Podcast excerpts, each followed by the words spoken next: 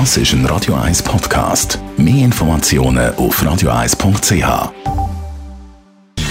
Gesundheit und Wissenschaft auf Radio 1. Unterstützt vom Kopfwehzentrum Irlande Zürich. www.kopfwww.ch ja, Gesundheit im weitesten Sinn. Aber es ist eine spannende Studie rausgekommen. Der Meeresspiegel wird um rund 27 cm steigen, wenn sich der in Zukunft nicht mehr weiter wird erwärmen. Zu diesem Schluss kommen Forschende in einer neuen Studie.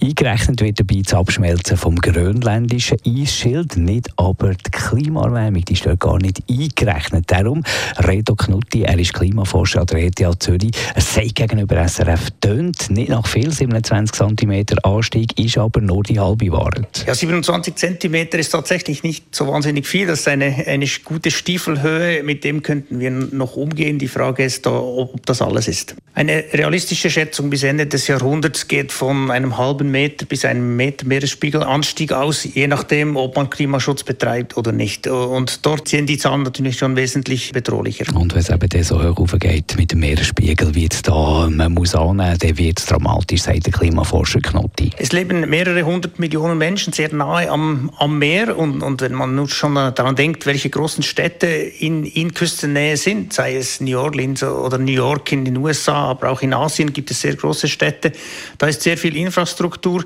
sehr knapp am Meer und das kann man langfristig kaum mehr schützen, beziehungsweise man kann es schützen äh, punktuell mit, mit Dämmen oder mit Verbauungen, aber an anderen Orten wird das sehr schwierig sein und, und da werden die Auswirkungen sehr dramatisch sein. Der Reto Knotti ist seit 2012 Professor für Klimaphysik an der ETH Zürich.